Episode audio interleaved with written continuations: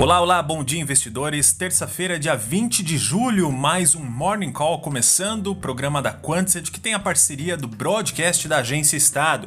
Eu sou Fernando Lopes, jornalista aqui da casa, e começo falando sobre as bolsas, né, que fecharam o primeiro dia da semana em terreno negativo. Nós temos uma agenda esvaziada hoje e a expectativa dos investidores é para um comportamento dos mercados globais com o risco de disseminação da variante Delta do coronavírus, que causou essa reviravolta toda no otimismo por conta, né, de uma preocupação sobre a recuperação na economia global. No Brasil, ontem, enquanto o Ibovespa perdeu os 125 mil pontos, o dólar saltou para R$ 5,25 e os juros futuros afundaram com a perspectiva de desaceleração da atividade. O índice VIX, que aponta a cautela dos investidores, subiu mais de 21%. Apesar dessa apreensão nos mercados, nos Estados Unidos, muitas empresas divulgaram resultados acima do esperado.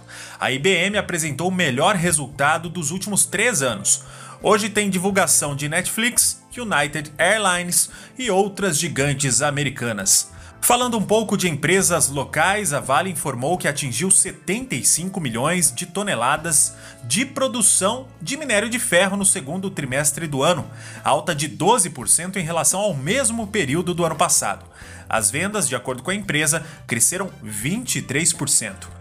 O Açaí assinou contrato de venda de cinco imóveis para um fundo de investimento administrado pela BR Trust, com valor total de 364 milhões de reais.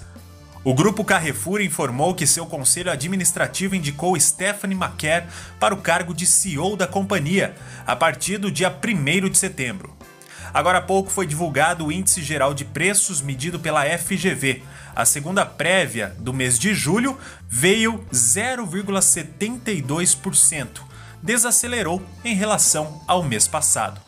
Na agenda de hoje ainda temos dados referentes ao setor de construção civil nos Estados Unidos do mês de junho. Os dados saem às 9h30 da manhã. E aqui no Brasil, às 11 horas da manhã, tem leilão do Tesouro Nacional de NTNB, para as datas de agosto de 2024, agosto de 2028 e agosto de 2040. Uma ótima terça-feira para você, bons negócios, eu volto amanhã.